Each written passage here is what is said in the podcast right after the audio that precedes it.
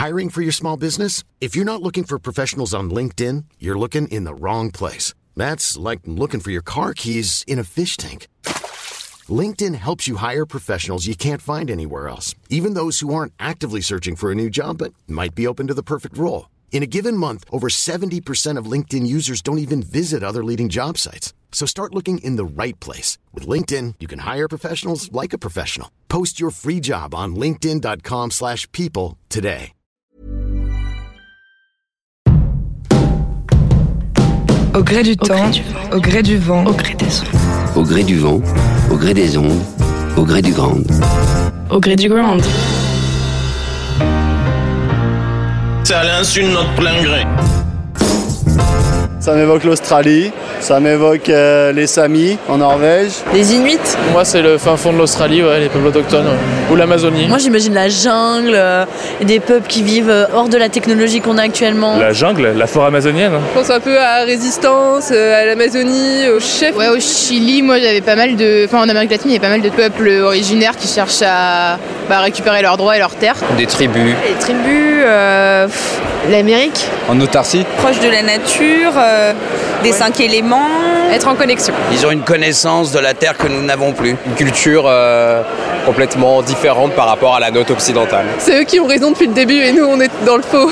Des gens qui ont les pieds sur terre, je dirais les peuples premiers. La solitude, s'ils sont un peu seuls avec l'industrie grandissante partout et qui les écrase et je pense qu'ils ont plus le choix aujourd'hui, c'est ça qui est triste. Connectés à l'essentiel, on va dire, à l'écoute de la nature. Ça m'évoque aussi des gens euh, extrêmement violents euh, selon les parties du monde. Euh, je dirais qu'on y trouve le meilleur comme le pire. Il y a aussi euh, les langues des peuples euh, autochtones désolé, qui sont intéressantes à, à les récupérer parce qu'on est en train de les perdre. Malheureusement, tous les peuples autochtones disparaissent plus vite que les forêts. C'est aussi les populations qui subissent le plus euh, les impacts de la société. Personnellement, j'ai travaillé en Guyane. On se rend compte qu'en Guyane, bah voilà, les, les Amérindiens, ils ont tendance à sombrer plus facilement dans les travers de la société. Ils vivent sans le savoir, peut-être dans une, une, alternative au monde que nous on connaît. Et du coup, c'est intéressant aussi de voir d'autres gens être heureux d'une autre manière. Comment on sait s'ils sont heureux si, et quelle est leur conception du bonheur et, et est-ce qu'elle est applicable à, à, nous? Ils sont seuls, mais je pense que c'est les... ils sont témoins d'une époque qu'il ne faut pas oublier. Euh, faut retourner à tout ça, je pense. Pas au fait d'être autochtone, au fait de vivre simplement, parce qu'on ne pourra pas continuer sinon. Bonsoir à tous, bienvenue dans cette émission consacrée ce soir au, au peuple autochtone. Donc avec nous deux invités, Éric Julien, géographe, bonjour. Bonsoir. Vous êtes fondateur de l'association Chendukwa ici et ailleurs. Vous travaillez avec les Indiens Kogi de Colombie depuis plus de 30 ans. Et avec nous aussi, Nathalie Bois, vous êtes anthropologue, présidente et cofondatrice du lycée Edgar Morin à Bordeaux. Vous travaillez aussi à l'espace Darwin et vous êtes cofondatrice et vice-présidente de Climax Coalition qui a accueilli cette année une délégation amazonienne avec le cacique Raoni. Alors, ce soir, euh, cette émission consacrée au peuple autochtone, qu'on appelle aussi peuple racine, peuple indigène, peuple premier, euh, beaucoup de vocabulaire autour de leur terminologie. Ils sont aujourd'hui 370 millions dans le monde, qui répartis sur une, à peu près 13%, 13 des, espaces du globe et surtout sur un territoire qui euh, représente 82% de la biodiversité mondiale. Euh, ces peuples donc sont, malheureusement la plupart du temps euh, pas, bien traités par les, États dans, dans lesquels ils, sont, ils habitent et ils n'ont pas non plus de beaucoup d'accès à leurs droits, leurs droits territoriaux, ancestraux. Et ce soir, j'ai envie de vous poser la question à vous, Eric et Nathalie. Euh, comment, vous, quelle est votre expérience? Puisque vous, Nathalie, vous avez vécu aussi deux ans avec le, le peuple Peul en, en, dans le Sahel. Comment, euh, quelle vision aujourd'hui ces peuples peuvent nous, nous, apporter quel, euh, quel serait leur message euh, à l'Occident, puisque la plupart du temps, les matières premières qui sont euh, pré prélevées dans leur territoire sont consacrées à nos modes de consommation. L'élément de réponse pardon, que je pourrais proposer, c'est une, phrase de Michel Serres, décédé il y a peu, qui disait Nous sommes le monde, nous fonctionnons comme le monde, mais nous semblons l'avoir oublié il faudrait remettre le monde et la nature dans nos pensées. Je, pense que ces sociétés, je connais pas bien les Peuls, mais vivent en interdépendance avec leur territoire, donc pensent le monde, pensent le territoire parce qu'ils en dépendent pour leur survie. Et donc leur premier message, c'est, je crois, hein, c'est retrouver la conscience de cette nature qui nous porte et nous fait vivre. Et c'est cette interpellation de, de Michel Serres. Nathalie? Je souscris complètement à, cette, à cette vision et à cette idée. Et puisqu'on on, évoque Michel Serres, moi j'ai Edgar Morin qui, qui me, me, vient à l'esprit et qui parle aussi de cette question de la discontinuité que nous avons euh, établie entre la nature et, et nous-mêmes ici dans, dans, nos sociétés contemporaines dites modernes. Et tout l'enjeu serait peut-être de, retrouver ce, lien, cette connexion, cette continuité entre, entre, la, nature et nous-mêmes voilà, ne pas créer cette, distanciation, mais retrouver cette, continuité. Qui vous ont enseigné sur le terrain, au contact de ces peuples, quelle relation justement ils ont à la nature? Qu'est-ce qui les différencie de nous dans cette connexion? Bah, Vas-y Eric, je t'en oh, moi, c'est une petite anecdote. C'était en, Équateur, en Amazonie, et, c'était les Indiens qui nous avaient accueillis, des Quechua, avaient été surpris d'accueillir pour une fois des gens calmes. Et il disait que nous, modernes, nous sommes des gens extrêmement agités. Donc un, premier élément, c'est une forme de, tranquillité, de centrage, d'attention. Et on voit bien que nos sociétés modernes, avec leurs euh, nouvelles technologies et les rythmes précipités qu'elles induisent, ont de plus en plus de mal à trouver ce calme. Puis il y a une deuxième dimension qu'on peut appeler sensible, poétique. Euh, comment passer de la peurosité, la peur de la nature à la porosité avec la nature, c'est-à-dire accepter qu'elle vibre en nous, puisqu'on est des êtres de nature. Et, quand on se promène dans le, désert, je connais pas les zones désertiques, mais en forêt ou dans, dans ces espaces-là, on voit bien que les frontières entre les mondes n'ont pas du tout la même, euh, même nature que dans d'autres mondes à nous, entre les animaux, entre le visible, l'invisible, tout ça est beaucoup plus peureux, et donc amène un imaginaire et, un lien au monde que qu'on a bien évidemment perdu dans un monde masculin qui met dans des tableaux XL, qui sépare, qui divise et qui isole, alors qu'eux, ils sont à l'inverse, c'est plutôt des sensibilités aussi féminines qui relient et, qui, ont une rondeur là où nous avons un carré. C'était le livre de Le Clésio qui s'appelait Aïe où il avait bien mis ça en lien et en perspective notre, notre carré qui, qui, morcelle et, leur rondeur qui associe. Nathalie? Oui, oui, et ça me, ça m'évoque euh, lors du festival Climax qui, a eu lieu à, à Bordeaux, à Darwin, en, en, début du mois de septembre. On a eu l'honneur d'accueillir Eraoni et euh, avec sa délégation et un chef papou euh, Mundidja et qui nous voilà qui nous expliquait le lien qu'il a avec les avec les arbres qui qui sont considérés comme des éléments de de la famille à part entière comme des frères comme des voilà il y a ce, lien de, fraternité et de avec euh, avec euh, ce qui les entoure et, quand Raoni est arrivé et qu'on l'a accueilli chez nous. On avait un arbre un peu malade dans le jardin et il, est allé vers lui pour lui parler. Et euh, c'était voilà, c'est cette c'est ce cette dimension euh, de, de l'invisible qui est de la connexion profonde qui qu'on a peut-être à réapprendre nous. Oui, oui. Euh, justement, euh, puisqu'on parle d'arbres, hein, comment expliquer que notre société s'est déracinée? On les appelle aussi ces peuples, peuples racines. Et nous, pourquoi on s'est déraciné? Qu'est-ce qui a fait que qu'aujourd'hui on, on, perd, euh, on a perdu un peu plus cette connexion? Et comment se reconnecter justement? Là, je laisse les bouchons parler, parce que je crois que Nathalie est dans les bouchons, elle a du temps. C'est ça. Oui, mais C'est une manière de répondre hein, en étant coincé dans les question. bouchons. En fait, je crois que ma situation est une réponse à la question. Voilà. euh, et oui, oui, on a, c'est un rapport au temps et un rapport à l'espace qui sont qui ont été euh, profondément modifiés, en effet. Moi, je mettrais derrière le désir, euh, le désir euh, euh, le désir de tranquillité, de, de pratique. En, en, fait, quand on regarde toute notre énergie moderne est mise au service de la transformation de la matière pour nous épargner des efforts. Et les sociétés traditionnelles, vivre en forêt ou vivre en montagne, c'est dur. Hein, ça, ça c'est pas simple de, de se nourrir, de se soigner, de se protéger, de faire famille, de faire communauté. C'est dur je pense que nous, en cherchant, en ayant ce désir, en mettant ce désir au pouvoir, eh ben on, s'éloigne par des ruptures successives du vivant déjà, et puis maintenant avec le numérique, euh, du sensible et de la relation physique, et, du coup on devient des êtres euh, Les Kogi parlent d'être flottants, comme si on avait des petites énergies égotiques qui se cognent et qui n'ont peut-être plus conscience du, du, lien qui nous relie. Alors, je dis bien plus conscience parce que ce lien, il est là. Donc, il est malmené, que ce soit le lien à la nature dont on vient de parler, le lien à soi.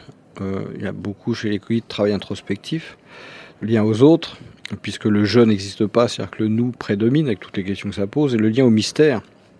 Quand on sait que l'univers, on n'en connaît que 5%, le reste c'est de la matière noire qu'on ignore, ça devrait nous rendre humbles euh, au regard de cette espèce de frénésie de maîtrise du vivant qu'on qu déploie dans la modernité. Moi je mettrais le désir, c'est comment non pas euh, euh, évacuer le désir, mais l'apprivoiser, comme disait ce film L'homme qui murmurait à l'oreille des chevaux. Parce que le désir, euh, un jeune garçon Kogi qui voit des outils, des machines, c'est un peu comment s'appelait ce roman où il, tue le monsieur qui réinvente la machine à vapeur, j'ai oublié son nom. Pas si quelqu'un peut m'aider, moi je suis tout seul dans mon micro, personne ne m'aide, mais bref, c'est que quelqu'un re redécouvre la machine, le pouvoir et ce qui aide l'humain à s'extraire de la nature. Et en fait, quelque part, en s'extrayant pour gagner en pratique et en facilité, eh ben, on perd ce dialogue euh, avec la vie. Je vois les paysans là où j'habite dans la Drôme, c'est difficile d'avoir des moutons, de déplacer les barrières, de se protéger du loup. Donc rien que là, on voit bien que ça donne un autre, une autre conscience. Quand tu es dans une salle fermée, carrée, en, plein, en pleine ville, ben, on n'a plus du tout ces consciences-là. Le désir se déploie sans limite. Est-ce que ça inclut aussi euh, un savoir-faire qui se perd dans cette transmission de, de lien avec la nature ou dans le, où le faire devient aussi un peu euh, le prolongement d'une certaine conscience euh, du lien à la nature? Allô Bordeaux. Répondez. Nathalie alors, Parce que vous, vous, vous êtes en plus dans l'éducation, vous avez euh, confondé ce, ce, le lycée de Garmorin avec une pédagogie, une approche euh, différente. Comment vous, vous, vous, réintroduisez cette euh, notion d'apprentissage du lien à la nature? Cette dimension, effectivement, il, s'agit aujourd'hui de la, réapprendre en fait. Euh, et, c'est vrai que dans, le, dans les fondements de, ce qu'on a voulu créer à travers le, lycée Garmorin à, à, Darwin, c'est évidemment de redonner euh, à la fois du sens et du lien, du lien et du sens, euh, dans une pédagogie qui re-questionne à la fois les grands, tous, ces grands enjeux planétaires et en même temps, voilà, on, remet à, euh, en priorité la question de la coopération, de la question du, de la, de, l'interdépendance, du décloisonnement des savoirs pour mieux se, pour mieux appréhender euh, une vision plus systémique du monde et de et du réel. Et, et puis euh, avec des ateliers euh, pour expérimenter, pour éprouver en fait dans son corps, dans son sensible, dans sa dimension sensible aussi, pour éprouver le, le, faire, pour éprouver le, le faire FIRE, pour éprouver la terre, pour éprouver euh, voilà par, une dimension très euh, très sensible en fait au, au monde qu'on essaye de, de reconnecter aussi à travers des ateliers avec avec tous nos élèves. Donc voilà la dimension à, la fois de, de, du, savoir et en même temps la, dimension du faire, du être euh, au contact de, ce savoir-faire. Éric Julien, euh, cette expérience euh, depuis plus de 30 ans, ces échanges euh, avec les peuples Kogi vous ont inspiré, vous aussi, la création d'écoles de la nature et des savoirs. Euh, comment vous faites le lien entre la, cette, ce, cette idée du collectif entre les Kogi et la transmission de la jeune génération ici en France, dans la Drôme J'ai envie de répondre de deux manières différentes. L'une des grandes différences pour moi entre ces sociétés traditionnelles et notre modernité, c'est que notre modernité, vivant en ville et s'étant coupée de la nature, a inventé un système législatif, c'est-à-dire qui oriente nos communautés humaines, fait par les hommes, pour les hommes, pour gérer leurs problèmes, et qui éjecte ou qui évacue, voire qui va à l'encontre des principes de vie. Donc c'est des hommes qui gèrent entre eux euh, les lois, voilà, qui les font appliquer et qui impactent la nature. Dans ces sociétés-là, c'est pas les lois des hommes, c'est les lois de la nature qui régissent. Donc j'entendais Nathalie parler de systémie, c'est un des principes qu'on pourrait dire qui, qui régit un écosystème, qui régit un corps humain, et c'est ces lois-là qu'ils respectent. Et tout leur enseignement vise à conscientiser les lois dont nous sommes porteurs, nous, êtres de nature, donc ça passe par l'expérience et par le corps, qui régissent la vie. Et donc, là j'ai sous les yeux une phrase d'Edgar Morin, donc retrouver ces principes actifs qui auto-organisent le monde et le vivant. Donc c'est retoucher ça, donc l'école de la nature et des savoirs. C'est juste pour reconscientiser la vie en nous. Il y a un géographe euh, libertaire qui disait, euh, Élisée Reclus, qui disait, euh, il y a des époques de progrès dans les sociétés humaines et des périodes de régret. Les époques de progrès, c'est dans l'histoire quand les humains conscientisent ces principes et vivent avec. Et généralement, ça se passe pas trop mal. Puis les époques de régret, ce qu'on vit un peu en ce moment, c'est quand on conscientise plus ces principes, la systémie, l'homéostasie, l'apoptose par exemple, qui est un nom qu'on a utilisé dans les sciences pour désigner l'absence de communication qui amène au suicide cellulaire. Donc si la communication n'est pas bonne entre les acteurs, c'est pas moral c'est physiologique. Voilà. Donc les, les ne vont pas travailler la communication parce que c'est bien ou mal? Parce que c'est une règle, un principe de vie qu'ils se doivent de respecter. Ah, donc dans cette école pratique de la nature et des savoirs dans la Drôme, l'idée c'est d'amener par l'expérience et puis par des temps de, de reconscientisation quels sont ces principes que je porte en moi, qui sont autour de moi dans la nature et, et pour les Kogis qui sont dans les étoiles. Et j'aime bien cette dimension poétique et sans doute aussi physique que les étoiles sont ce qui guide et oriente la vie sur Terre. Ce qui veut dire que l'énergie des clans, par exemple, quand on dit euh, il euh, n'y a pas de frontière entre, ou moins de frontières entre un homme et un arbre, tel que Nathalie l'évoquait tout à l'heure, c'est souvent parce que derrière il y a une énergie, c'est-à-dire que nous on a utilisé d'autres jargons, les styles sociaux, les énéagrammes et machin comme ça, pour désigner les, les typologies d'énergie des individus. Et donc eux ils regroupent plutôt par typologie d'énergie, alors le tapir avec quelqu'un qui aura un caractère très déterminé, font partie de la même famille, et, et, peut-être que le serpent, animal plus froid, plus analysant, euh, va faire partie d'une autre famille énergétique dans laquelle il y a aussi des humains. Donc c'est des regroupements plus énergétiques guidés par les étoiles, là où nous avons créé des regroupements par formes similaires, les humains avec les humains, les serpents avec les serpents, etc. Donc pour moi, c'est l'école pratique de la nature et des savoirs, c'est un lieu, un espace pour reconscientiser la vie en nous et répondre finalement à la question de Michel Serres, retrouver la nature en nous. Est-ce que euh, l'un de vous deux, en, accompagnant des délégations de, peuples autochtones en France, euh, vous êtes allé à la rencontre d'enfants, d'écoles euh, Peut-être, quel échange et qu'est-ce qu qui les surprenait De la part des, des... sociétés amérindiennes Oui, oui, oui. Qu'est-ce qui les surprenait dans notre système Oh, il y a une chose moi qui les a surpris, c'était pas forcément dans les, dans les, uniquement dans les écoles, mais ça l'était un peu. Euh, pourquoi il n'y a pas de femmes dans les instances de décision chez vous? Et c'était pas même pas une question morale euh, de dire que ça serait bien qu'il y ait des femmes. C'est même pas ça. C'est comme si on marchait à cloche-pied. Ils disent il y a, il y a, il y a deux sensibilités, on va dire, d'intelligence du monde, et, vous n'en utilisez qu'une. C'est assez curieux. Mais ce qui, est vrai dans les instances de gouvernance qui les ont étonnés, les ont du coup largement étonnés dans les processus pédagogiques ou dans les systèmes éducatifs qu'ils ont pu croiser. C'est comme si on, par, on, on, parlait, on fait, fonctionnait avec une seule moitié du monde. Ça, ça les a beaucoup interloqués. Je crois qu'il y a un truc qui les a un peu interloqués. C'est parfois notre manque d'humour. en tout cas, ceux, moi, avec qui je voyage un petit peu, ils ont une capacité à regarder avec tendresse et humour euh, des absurdités qui, qui, est désarmante. Ça fait quand même cinq siècles qu'on les agace prodigieusement, pour pas dire qu'on les extermine. Et ils continuent à avoir sur notre monde de l'humour et une forme de tendresse. C'est une leçon de vie incroyable. Et vous, Nathalie? Ah Oui, oui, complètement. Cette, je, je, rejoins euh, Eric sur cette, euh, cette, question de la tendresse, en fait. Alors qu'on les malmène, qu'on qu et qu'on agresse en permanence et leur, euh, et leur habitat, et leur culture, et leur, euh, et leur, euh, voilà, leur identité, vraiment. il y a toujours un l'opportunité d'une rencontre, du rire, des, des, des, des, échanges de complicité qui sont incroyables. Mm. Et, et, et ils nous regardent avec beaucoup de, de bienveillance aussi. Dans votre expérience de vie auprès des Peuls, Nathalie, le, la place des femmes, vous, vous étiez une femme anthropologue parmi eux. Comment, comment vous avez été accueillie? Comment ça s'est passé? J'étais une, une femme parmi une communauté euh, de femmes puisque j'étais euh, notamment euh, euh, initiée, on va dire, aux accouchements. Donc voilà, c'était c'était une toute autre une toute autre réalité. Et, oui, la, la,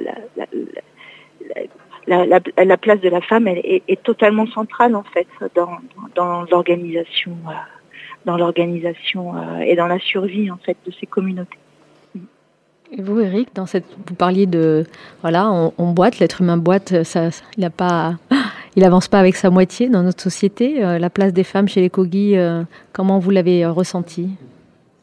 J'aurais envie de dire, pour aller dans la continuité de ce que vient de partager Nathalie, c'est la, la place d'une partie sensible et invisible du monde qui évidemment est plus portée par les femmes et par euh, leur sensibilité, qui va jusqu'à intégrer le stress des parents lorsqu'ils ont un enfant, euh, parce que ce stress peut se, trans, trans, transférer, je sais pas comment on dit, transmettre à l'enfant par le liquide amniotique et donc va complètement impacter euh, la partie embryogénèse derrière. Donc la femme va être mise quand elle attend un bébé, elle va être isolée. Alors vu de notre monde, on se dit pourquoi ils l'isolent, alors qu'en fait, au contraire, vu de leur monde, c'est pour préserver au maximum la tranquillité de cette jeune femme au moment où tout ce qu'elle vit et tout ce qui la traverse va complètement influer, on appelle ça l'épigénétique, hein, complètement influer le, le, développement de ce petit futur bébé ou petit voilà. Donc le féminin est mis au cœur parce que c'est dans le féminin qu'il y a la spiritualité de la mère terre. Nathalie? Oui, euh, c'est beau. Je me suis laissée bercer. C'est euh,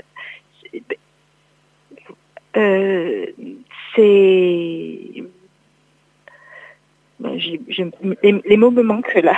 Euh, c'est euh, oui, pour en tout cas pour pour moi c'était une expérience très très très très forte de ce de cette question du de la, la perpétuation du vivant et cette force euh, qui en découle aussi. À la fois il y a une grande vulnérabilité, une grande force qui qui incombe au féminin et, et c'est peut-être ça qu'on doit aussi réapprendre si, si, si auquel on peut, nous aussi, nous femmes, sans être, enfin, nous reconnecter en fait, ou assumer ça, oui. Est-ce que selon vous, il existe une voie du milieu entre les peuples autochtones et la modernité? Nathalie. euh, alors, je dirais pas. Je crois qu'on n'a pas le choix. Euh, d'un côté, on peut pas faire fi de, du monde moderne où il en est aujourd'hui, et de l'autre côté, on sait qu'on peut pas continuer comme ça. Il y a, il y a un peintre. Euh, italien, peintre, sculpteur italien qui s'appelle Pistoletto, qui parle de troisième paradis ou troisième monde ou troisième voie. Après, on peut, on peut épiloguer sur son vocabulaire. Il dit il y a un premier monde où les sociétés dites autochtones ou traditionnelles ou, archaïques, ou selon le qualificatif qu'on prend, n'avaient pas trop le choix de vivre en harmonie comme elles pouvaient avec la nature. C'était pas un choix, c'était comme ça. Puis il y a cette modernité assez courte finalement, au regard des 3 milliards 800 millions d'années de la vie. En 200 ans, 300 ans, ça dépend à l'échelle de temps qu'on prend on, crée des déséquilibres phénoménaux sur un plan économique, physiologique, et climatique, évidemment, écologique, etc. Donc ce, ce peintre, euh, sculpteur italien, dit on va pas revenir au premier monde, on peut pas revenir en arrière, on peut pas rester au deuxième dans ce temps euh, qu'on a appelé l'anthropocène de déséquilibre. Faut, faut ouvrir un dialogue, faut une espèce de dialogique, pour reprendre les termes d'Edgar Morin, qui fera créer quelque chose qui, qui, qui réinterrogera notre modernité, qui le remettra de la vie et du vivant. Et ça, ça vient réinterroger tout ce que notre monde a jusqu'à présent morcelé, c'est-à-dire des territoires d'usage qui devraient redevenir des pays sages et non pas des paysages, un corps morcelé qui rentre dans des cliniques, dans des mécaniques, alors qu'on sait que l'approche globale et préventive de la santé, c'est autre chose, et, souvent ces sociétés-là le portent. Un rapport au féminin, un rapport à la gouvernance, enfin, c'est tout est devant nous à réinventer dans ces dialogues, et non pas tant parce qu'ils sont peuple premier autochtone, mais parce que souvent, dans ces sociétés, l'ego étant en grande partie canalisé, si ce n'est absent, il se présente, en tout cas c'est le cas des Kogi, comme étant la voix de la nature. Donc ce serait redialoguer par leur intermédiaire avec la voix de la vie, pour imaginer ce que, ce que des chercheurs parlent de bionomie, c'est-à-dire une économie qui serait plus vivante, moins destructrice, ou de, moi je parle d'éco-modernité, une modernité qui, qui renouerait un dialogue avec l'écologie, avec la vie. Pour moi, on n'a pas le choix. Et vous, Nathalie? Quand on, a eu des échanges euh, le soir avec, avec euh, Raoni et, et, la délégation, euh, on n'a pas pu éviter la question de et si vous aviez le choix aujourd'hui, euh, est-ce que vous le rapport est-ce que vous est-ce que vous acceptez est-ce que comment vivez-vous comment vis-tu le, le rapport au blanc? Et, et, lui très clairement a dit mais moi j'aurais préféré ne pas vous rencontrer donc bon euh, avec un grand sourire et avec beaucoup de tendresse parce que voilà on, on a euh, voilà, c'est l'anthropocène, le, ce qu'on appelle le capitalocène aussi a, a finalement euh, participé à la, à la destruction de, de, leur, de, leur mode, de leur mode de vie. Et en même temps, euh, voilà, partant de ce constat, maintenant il faut réinventer les choses et, euh, et re, revi, re, revisiter une, et réappréhender une vision plus biocentrée du monde en fait et de notre rapport au monde. Et, euh, et, et, ça, je pense que c'est aussi euh, ensemble qu'on peut faire communauté de destin autour de ces questions-là. Voilà, il y a un, point de convergence, un, endroit où on peut, on peut être en communauté de destin sur, sur, sur cette approche biocentrée, ce rapport biocentré au, au monde et à la vie. Justement, ça me rappelle, euh, avec ce système capitaliste qui est aujourd'hui très prédateur, hein, euh, tout à l'heure, Eric, vous parliez de l'ego, ou euh, le, système ultra-capitaliste qui vient prélever les ressources et les matières premières dans leur territoire, qui se sert et qui n'y a aucun échange, et ce, ce, ce, rapport de dominant au dominé, de, se, de prélever, de se servir comme ça, comme un enfant gâté. Euh, alors que les, les, peuples autochtones ont souvent cette relation de réciprocité, d'échange et de remerciement, de gratitude avec la nature. Ils demandent autorisation aux esprits des lieux pour euh, prélever euh, des matières premières ou aller à la chasse. Et comme Eric, vous disiez tout à l'heure que l'ego est canalisé. Comment il procède collectivement ou individuellement pour canaliser cet ego, puisqu'il est aussi à la source de la prédation, cet ego? Quand on regarde un petit peu dans l'histoire, l'humain a été confronté à trois voies, on va dire, qui l'ont contraint à travailler son ego. Si on prend le monde mutualiste, pour faire très court, quand vous êtes au fond d'une galerie de mine, que ça peut s'écrouler du jour au lendemain, que vous êtes en, en situation de survie avec votre famille, vous savez ni lire ni écrire, et pourtant vous inventez un système collectif qui oblige le nous à supporter le jeu, c'est-à-dire le nous passe avant, pour mutualiser les risques, pour mutualiser euh, l'achat de la nourriture. Voilà. Donc on sent bien que la contrainte de cette, ce champ de travail a, a amené les gens à, à, transcender leurs égaux pour survivre. Euh, dans les sociétés traditionnelles, en ce qui concerne les cogis, c'est un peu ça aussi. S'il n'y a pas la contrainte du territoire et comment on, intègre cette contrainte pour vivre ensemble, euh, ben, si chacun, ça, notre système égotique et, et, et, et moderno-centré fonctionnerait pas chez eux. Ça, on serait mort au bout, de 15 jours, 3 semaines. Donc le territoire est une contrainte, faut, faut pas l'oublier. Puis on voit parfois, malheureusement, dans des situations de guerre ou de conflit, des, relations magnifiques qui s'instaurent parce que la peur, euh, c'est une petite phrase qui dit, je crois que c'est Anna Arendt qui dit les, les valeurs sont comme les feuilles mortes. Elles, elles, les valeurs sont comme les feuilles mortes. Elles ne s'agitent que lorsque le vent se lève. Donc on voit bien que dans les deux cas que je cite, ou les trois cas, le vent c'est le territoire, la violence de la mine ou la violence en général, ont obligé les humains à transcender leurs jeux, leurs égaux pour trouver des formes collectives d'adaptation. Aujourd'hui, on sent pas encore bien tout à fait les impacts, encore on les sent un peu, mais de ces grandes mutations qui s'annoncent. Donc on n'a strictement aucune raison de faire des efforts pour travailler un petit peu cette qualité de lien et, et dépasser nos égaux. Pour les cogis, c'est une question de survie. Dans les mines, ça devait être aussi une question de survie à la guerre, si on se tend pas la main dans, dans, dans, entre frères d'armes, entre guillemets, l'expression est curieuse, euh, dans, dans, cette vulnérabilité de la, de la, violence de la guerre, on, on est mort. Là, on ne le perçoit pas encore. Est-ce qu'on peut transcender l'ego si on ne perçoit pas l'enjeu de, de, ce travail? Je ne sais pas, c'est une vraie question. Et vous, Nathalie? C'est une, une belle question. Euh, c'est vrai qu'on on constate que c'est souvent dans, les situations de survie ou d'adversité que la fraternité se manifeste le, plus. Oui, oui.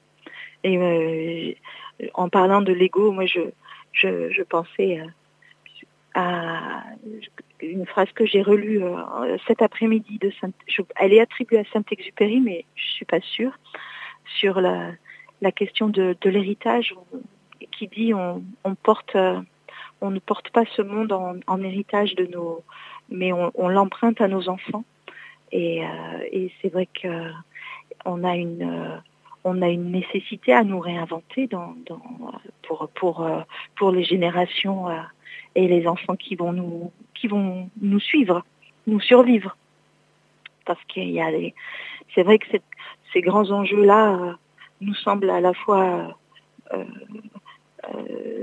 distants de nous, mais en même temps, euh, nos enfants vont, être en première ligne. Donc, euh, il y a peut-être cette responsabilité à, venir réveiller pour, que nos enfants puissent amortir le mieux possible ce, ces grandes mutations d'accompagnement des, des, enfants. Beaucoup des sociétés traditionnelles ont des rites de passage, des rites d'initiation. Est-ce que c'est pas aussi une voie d'accompagnement pour canaliser d'abord l'ego euh, personnel et ensuite de leur faire prendre conscience à, de, l'enjeu du, vous parliez tout à l'heure du, vivant de la relation au vivant.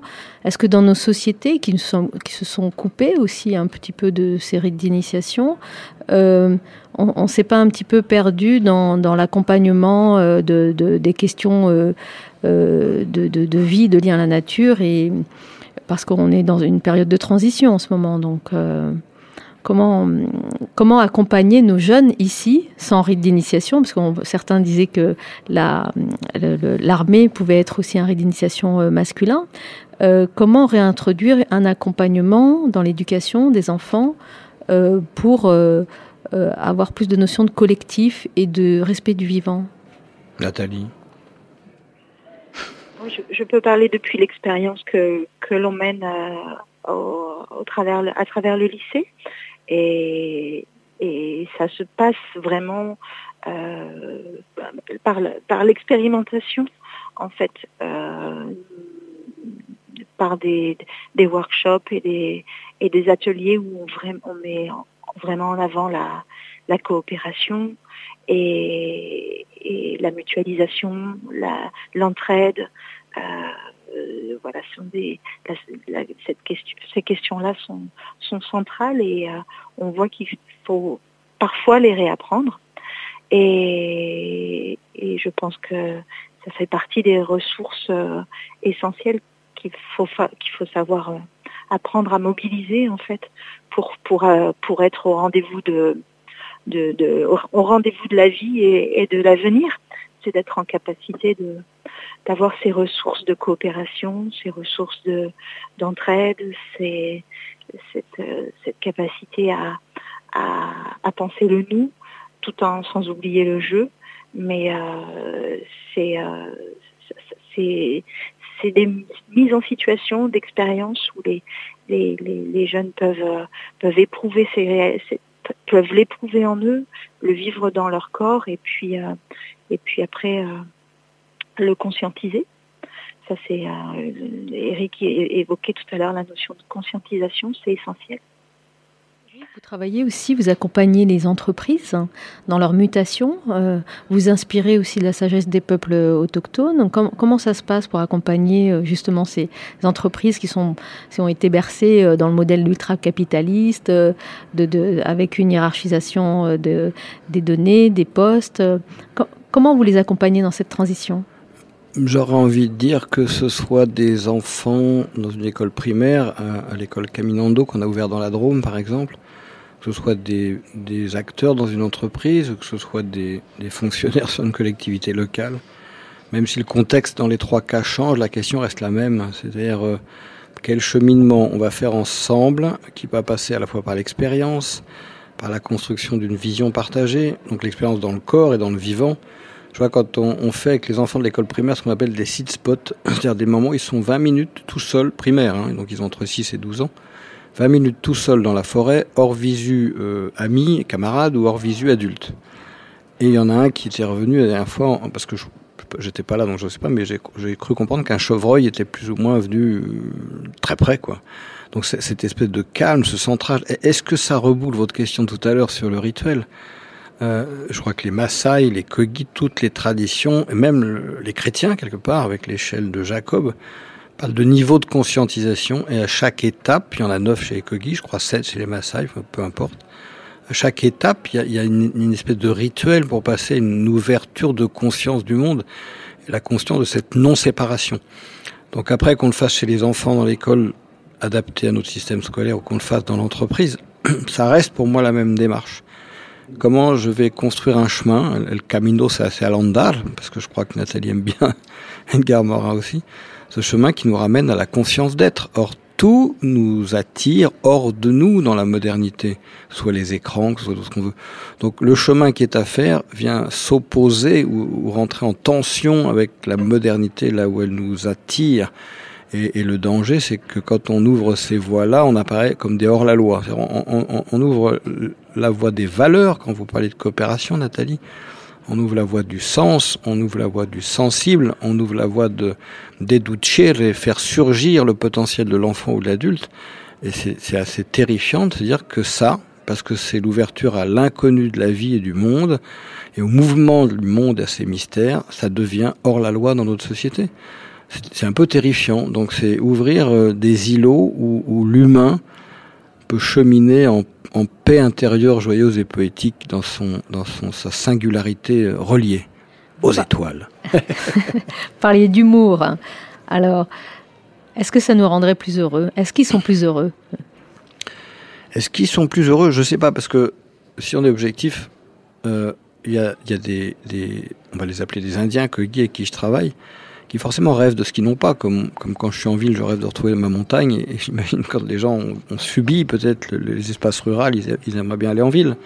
Et comme des Indiens qui, qui c'est pas simple de vivre dans leur montagne, aimeraient euh, mettre une petite carte en plastique dans une fente et avoir des sous, ça a l'air bien pratique ce truc quand même. Donc on est toujours euh, tiraillé entre des énergies.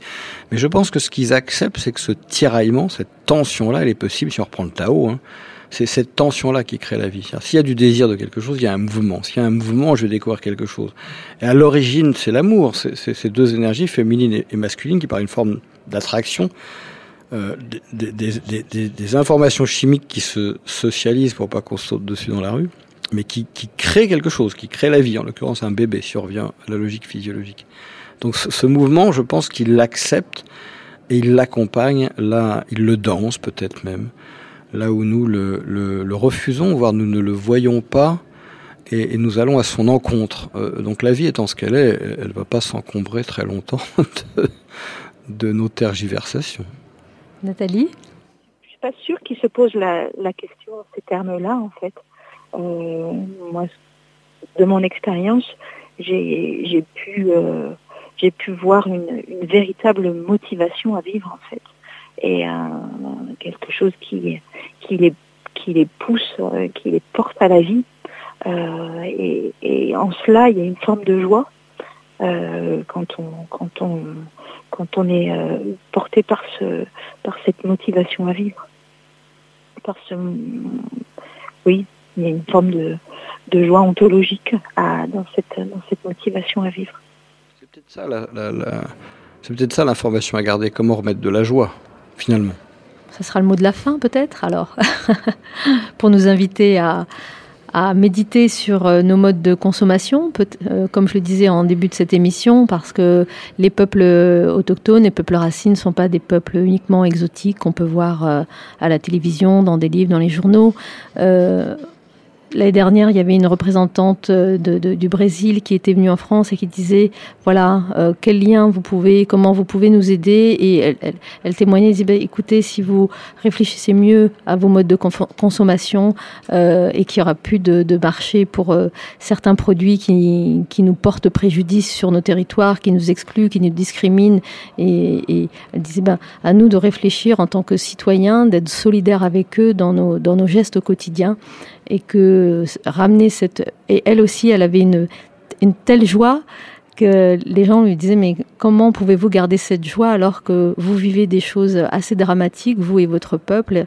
Et elle parlait de cette, cet amour de la vie qui était essentiel pour elle.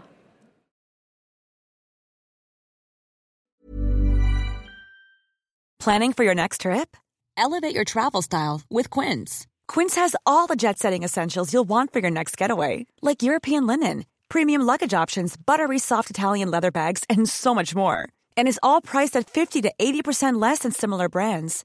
Plus, Quince only works with factories that use safe and ethical manufacturing practices.